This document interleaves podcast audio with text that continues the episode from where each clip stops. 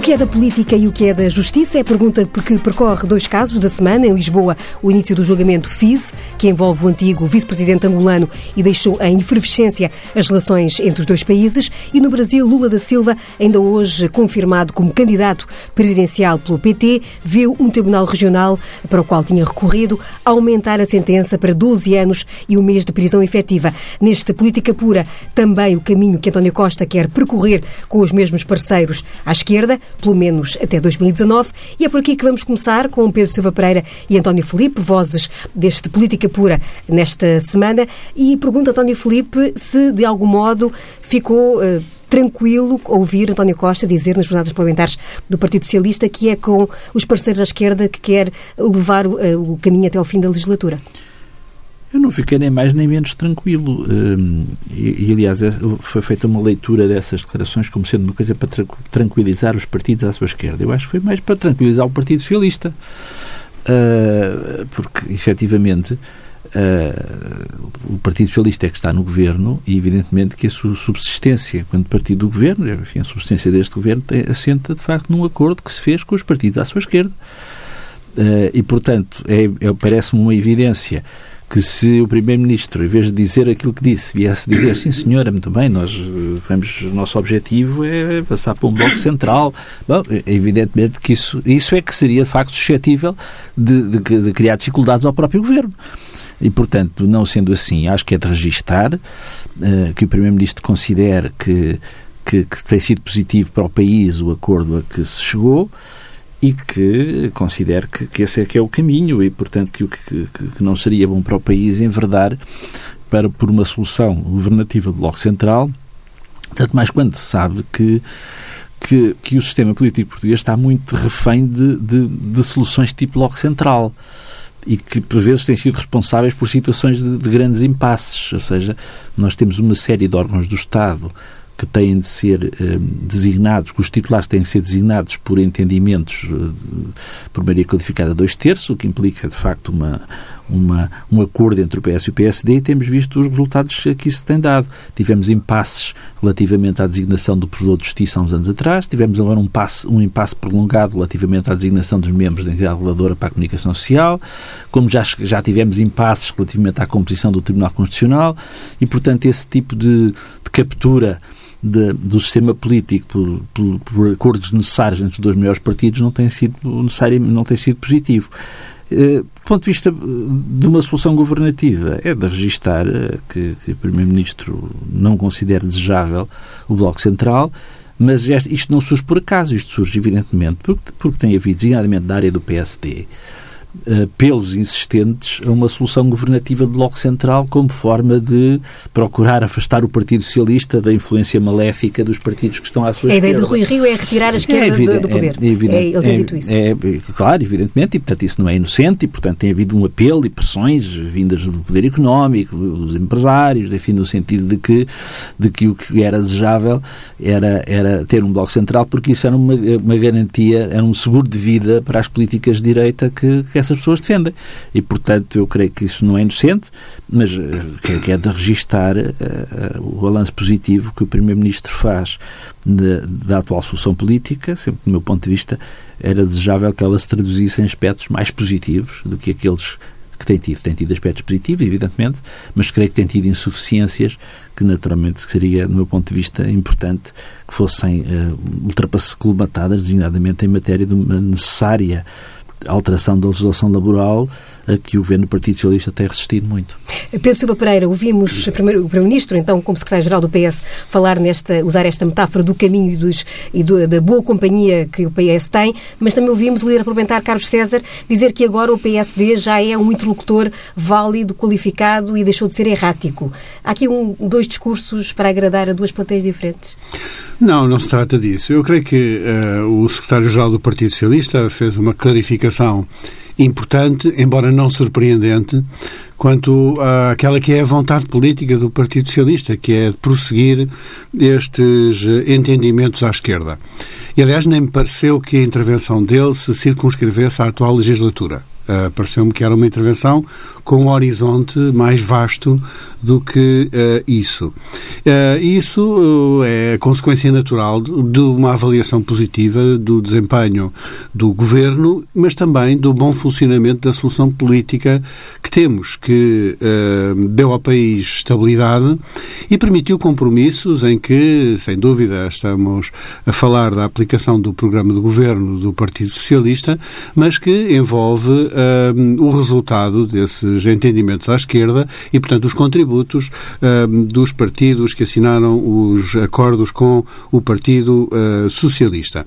Isto não impede, uh, no entanto, obviamente, que uh, seja possível, no quadro parlamentar, algumas convergências pontuais que envolvam outros partidos. Isso, aliás, tem acontecido bastante com o PAN, menos com os partidos à direita, mas em matérias como investimentos na área das obras públicas, descentralização, o quadro financeiro e todas aquelas que exigem uma maioria parlamentar alargada, essas convergências pontuais fazem sentido e não são contraditórias com uma prioridade política do Partido Socialista à continuação desta um, solução política de entendimentos à esquerda.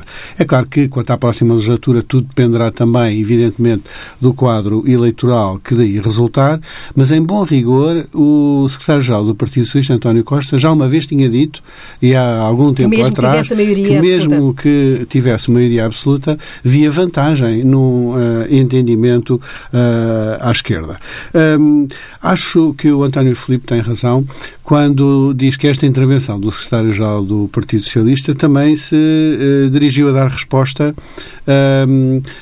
essas mensagens que vão chegando da parte da direita, uh, procurando seduzir o Partido Socialista para uma solução de bloco central. E há uma resposta política clara. Mas é uma outra coisa também. é uma resposta a uma mensagem um tanto venenosa que às vezes temos ouvido da parte da, da direita e dos seus comentadores, no sentido de que o Partido Socialista queria desembaraçar-se tanto quanto possível e o mais cedo possível de pelo menos um destes três parceiros de uh, acordos uh, parlamentares.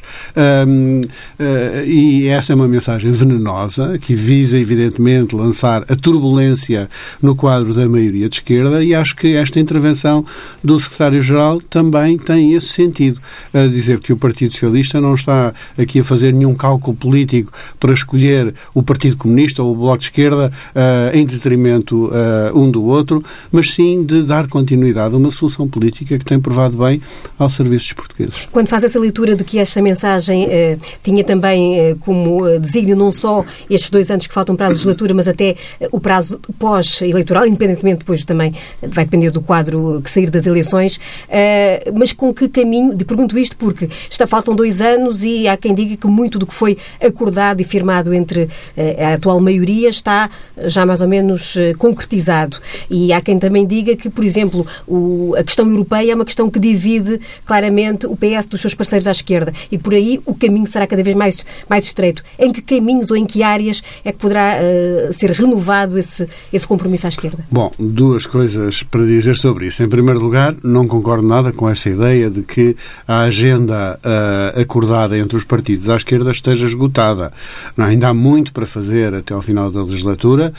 Um, o salário mínimo precisa de aumentar uh, mais. Uh, os problemas na função pública com a progressão das carreiras precisam de ser resolvidos. Algumas soluções que foram consagradas no último orçamento de aumento dos rendimentos das famílias precisam de ser viabilizadas no orçamento para 2019 portanto, para dar continuidade a essas soluções. Portanto, ainda temos muito a fazer até ao Não final da falar das leis laborais, que é uma coisa que há pouco e, e também e também em matéria de legislação laboral, eu acho que sim, que, uh, que esse não é um capítulo fechado na agenda uh, governativa.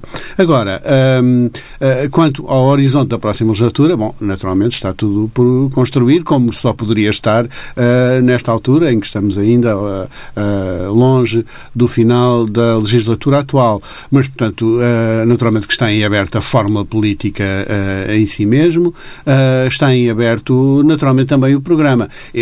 como é natural, do ponto de vista do Partido Socialista, é muito natural que uma agenda que foi apresentada como sendo para a década continue a constituir um elemento de referência desse programa político. Mas, uh, a haver um futuro, como espero e desejo que exista para entendimentos à esquerda, uh, eles também passarão por uma negociação desse, uh, dessa agenda e desse programa político. António Filipe, acredita nessa, nesse reafirmar acho, o compromisso? Eu acho curioso o seguinte, este, aqui há dois anos e tal, esta solução política era impensável.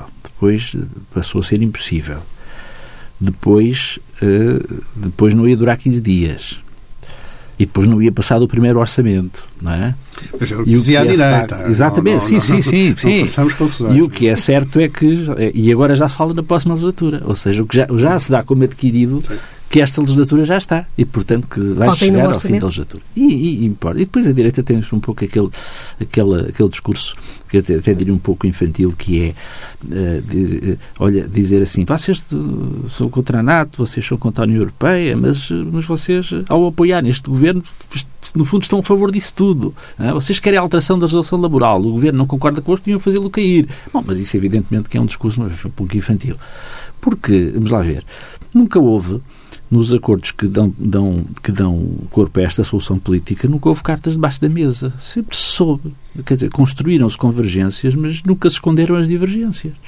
E, portanto, é evidente que quando se. O Partido PCP, concretamente, eh, concordou com o Partido Socialista eh, nesta solução política, sabia, obviamente, quais eram os pontos de, divergência que tinha com o Partido Socialista uh, designadamente em matéria de europeia, em matéria da relação de Portugal com a NATO e de outras, mas, uh, mas considerou que isso não era obstáculo a que esta solução política fosse por diante. E isso tem sido demonstrado. E, portanto, e obviamente que, havendo espaço para uh, convergir noutras matérias, evidentemente que esse espaço será positivo, que esse espaço se encontre. Mas isto, no fundo, não, não, vamos lá ver, não é a primeira vez que temos em Portugal governos minoritários. Não é?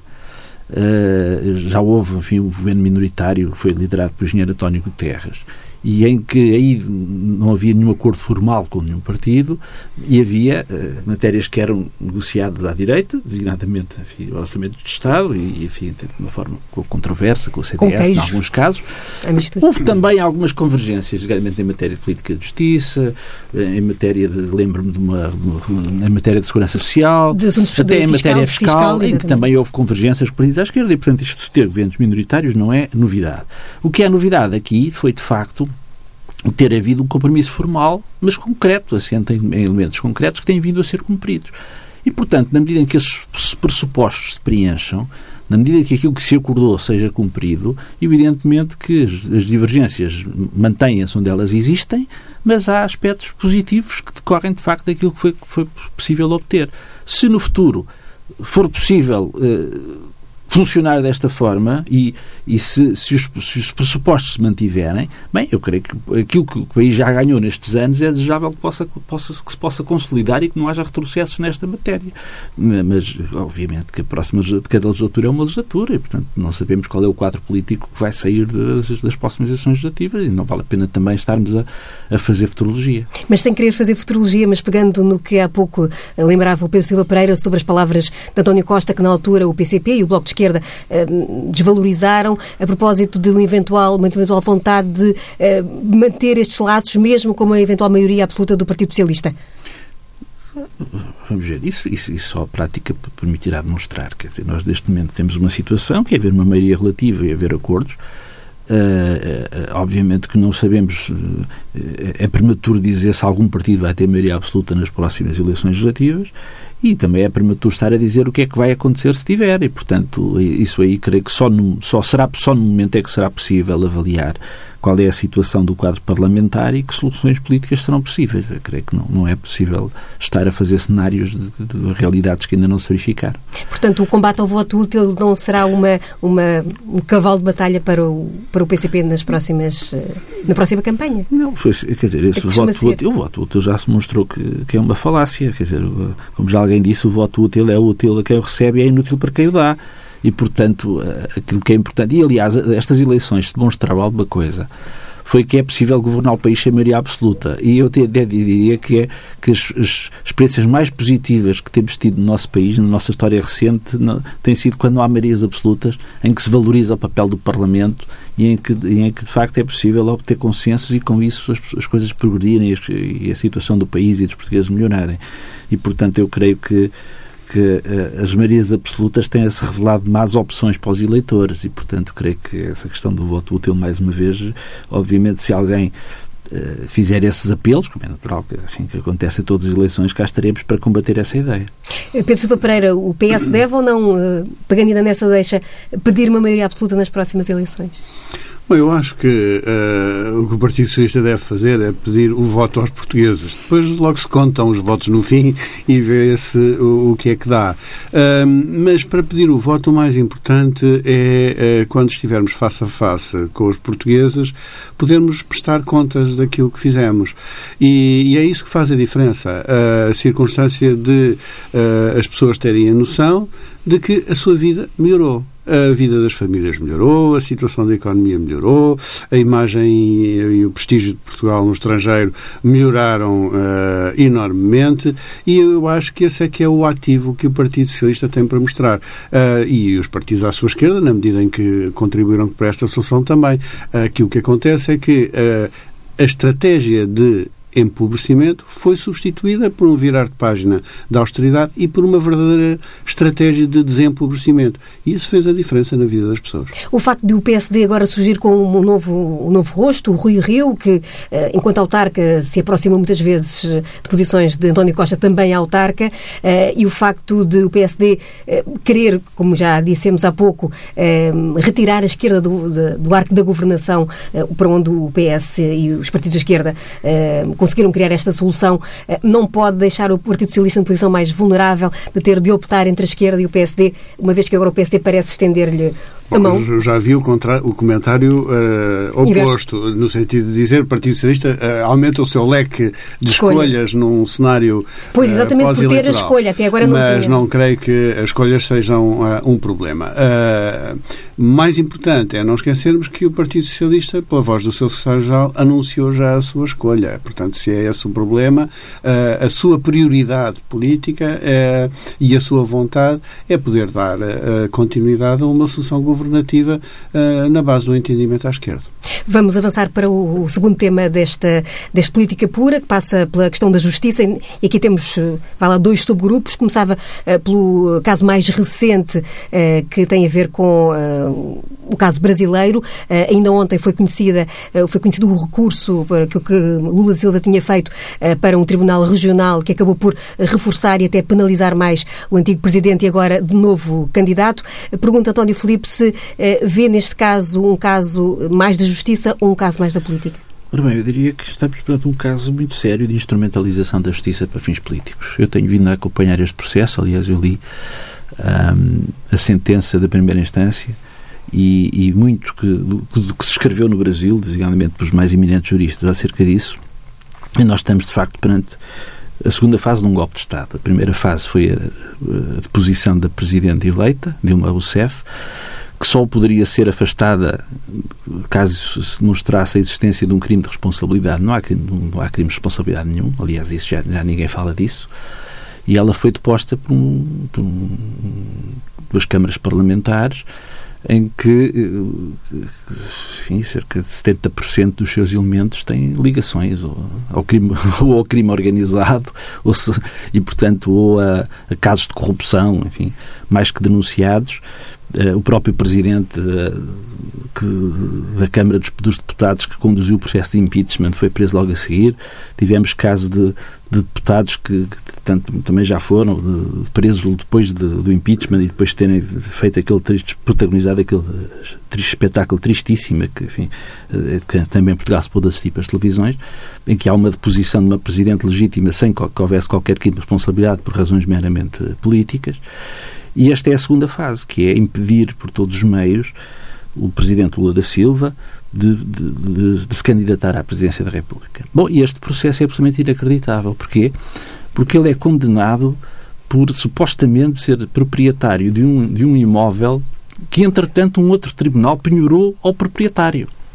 Ou seja, há um tribunal que penhora um andar ao proprietário, que é a empresa OAS, e, e, há, e há um cidadão que é condenado por ser proprietário. Isto é a mesma coisa. Houve um senador brasileiro, o senador Roberto Requião, que até é do PMDB, nem sequer é do PT, e que disse que isto é a mesma coisa, que alguém estar condenado por homicídio e o morto andar por aí a passear. Eh, e, portanto, aquilo é um processo, de facto, que uh, não tem pés na cabeça. E a forma como é obtido é extraordinário. Ou seja, não há nenhuma prova. É uma... Aliás, todas as provas Estou... oferecidas pela defesa uh, foram rejeitadas pelo juiz Sérgio Moro, por que não aceitou as provas da defesa, não aceitou testemunhas, e, portanto, é um processo completamente manipulado na sua origem, na, sua, na forma como é conduzido. Aliás, é uma coisa que uh, repugna ao Estado de Direito, que quem faz a instrução também julgue. É uma coisa que na ordem jurídica portuguesa é impensável, não é? num Estado de Direito. A funcionar normalmente é impensável. Uh, mas depois uh, o que se verificou, uh, para além disso, foi que portanto, houve um, um cerceamento completo das, das, das garantias de defesa, por parte do, do juiz que julgou a primeira instância e, portanto, isto foi uma condenação anunciada. E ainda por cima, uh, chegámos ontem, não sei se, se, se, repararam nessa notícia, houve uma televisão que noticiou o resultado antes de, antes de, de, de ser dado o veredito a uma televisão, que é a TV Bandeirantes, que anunciou que tinha sido por unanimidade e depois, quando verificaram que tinham dado a notícia antes de tempo, vieram dizer que tinha sido uma falha técnica que fez com que a notícia saísse antes de tempo. E, portanto, tudo isto foi previsível. E há depois ainda um outro pormenor, que é, mas por que diabo, se ele estava condenado a nove anos e meio de prisão, Uh, e, e porque é que passou a 12? Passou Mais 12? Um mês. Não, não é por isso. É porque isso tem, tem efeitos em termos de, de, de prescrição. Ou seja, é uma forma de, de evitar que o processo possa prescrever.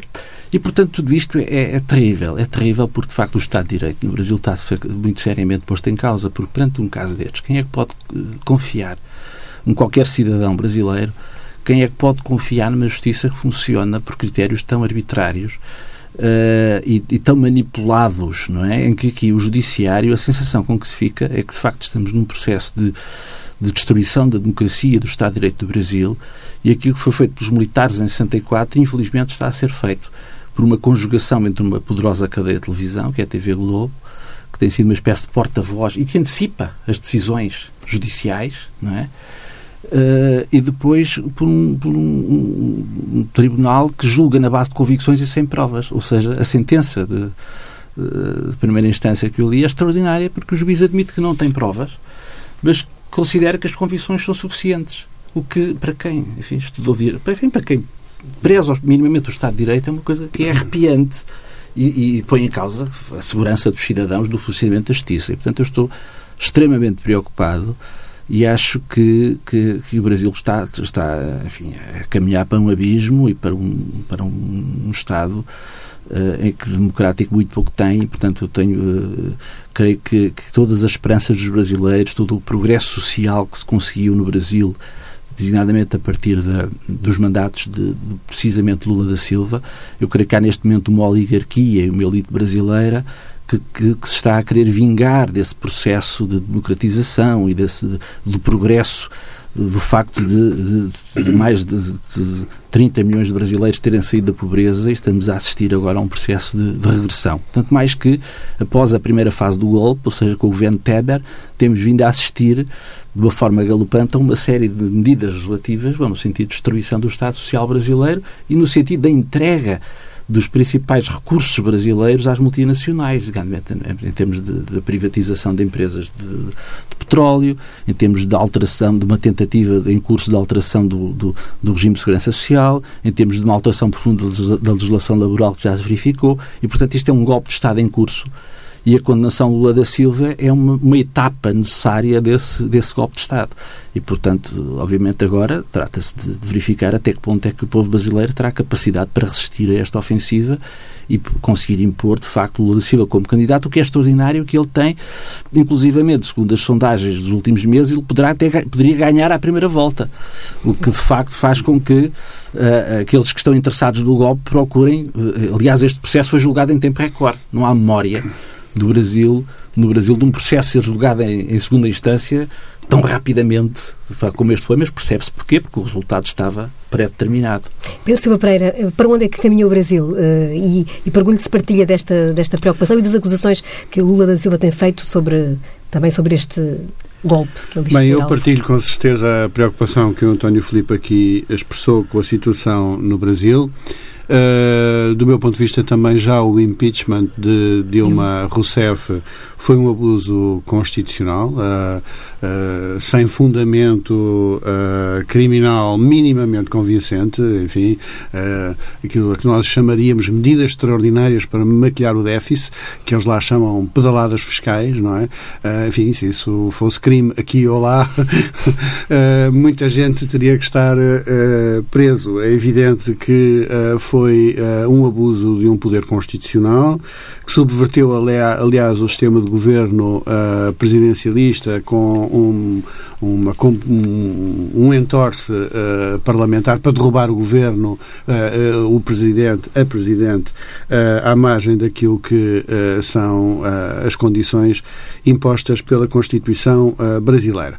Mas com esse precedente, uh, parecer-me evidente que uh, a condenação do ex-presidente uh, Lula da Silva e favorito candidato presidencial só poderia acontecer de forma uh, credível por parte do sistema judicial se fosse baseada em provas convincentes que pudessem ser apresentadas publicamente de uma forma que a sociedade brasileira e a comunidade internacional pudessem imediatamente reconhecer.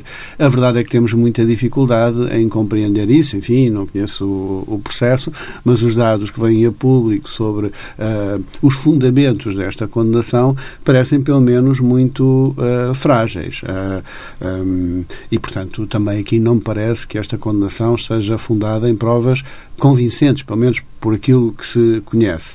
Uh, isso não significa que uh, o problema da corrupção no Brasil não seja um problema sério e, aliás, até sistémico, que precisa ter uh, uma resposta, mas, de facto, esta situação é muito preocupante. E quem acompanha as intervenções de alguns magistrados brasileiros à, à margem das suas sentenças, a sua intervenção cívica e política cotidiana, o que escrevem no Facebook, uh, vê que muitas vezes a promiscuidade entre o sistema judicial e a luta política é enorme uh, no Brasil.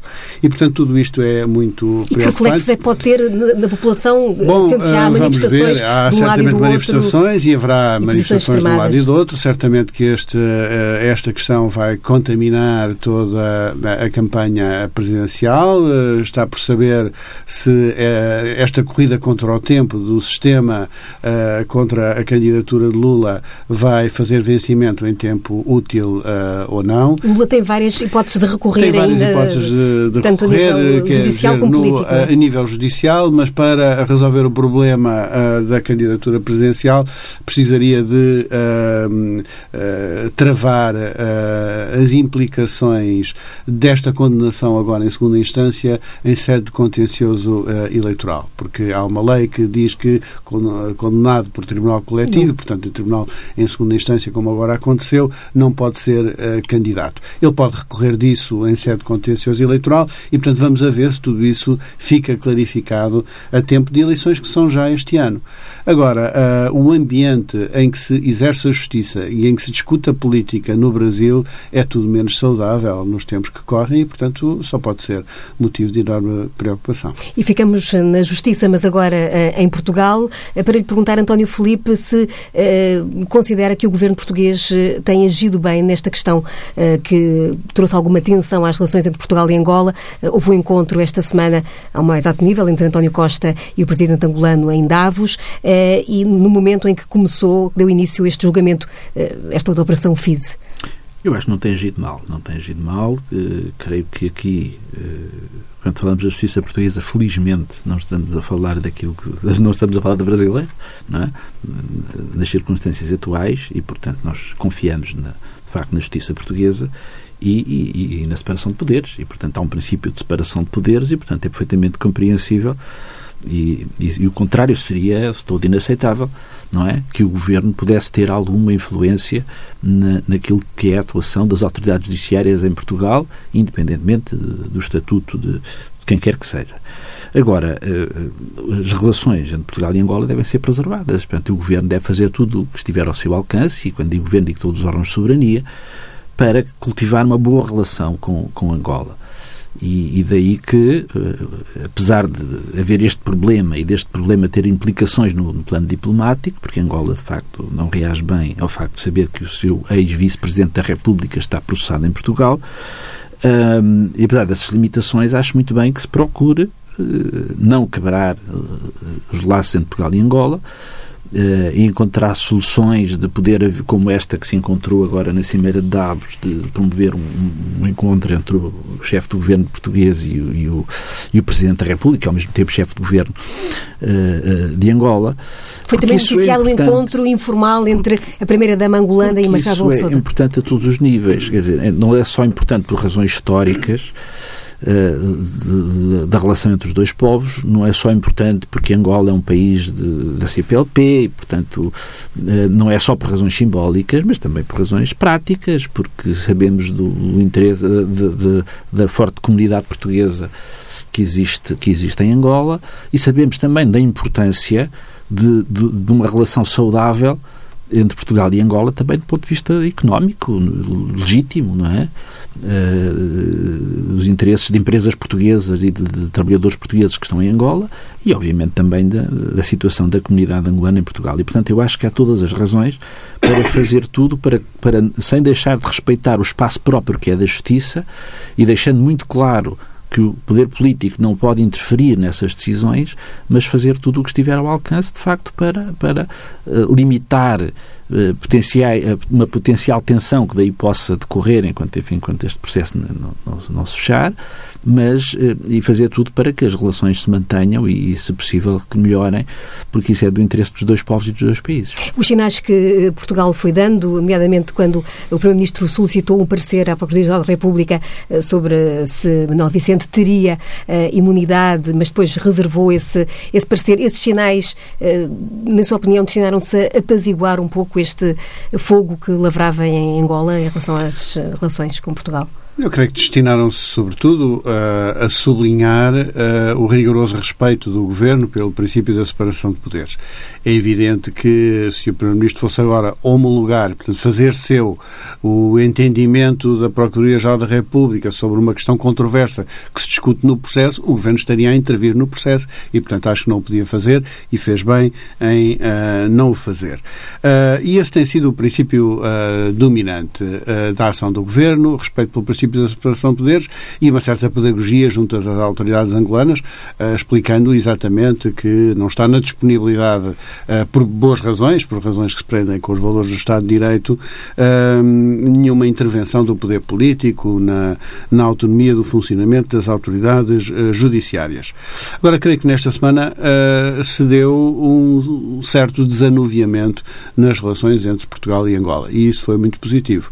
Este encontro entre o Primeiro-Ministro Primeiro-Ministro e o Presidente de Angola, João Lourenço, foi um encontro uh, oportuno e que decorreu em termos uh, calorosos, para muitos até surpreendentemente calorosos, e teve uh, o mérito também de uh, dali resultar uma circunscrição uh, das uh, implicações deste contencioso entre Portugal e Angola é uma questão muito localizada, que são as visitas oficiais e de Estado que não estarão agendadas para, para um horizonte próximo, mas isto, ao contrário, significa que não existem outras implicações nem políticas, nem diplomáticas, nem económicas, e falou-se muito do risco de retaliações económicas, e esse cenário está afastado. Portanto, acho que uh, uh, numa situação sensível, uh, não deixou de ser uma semana positiva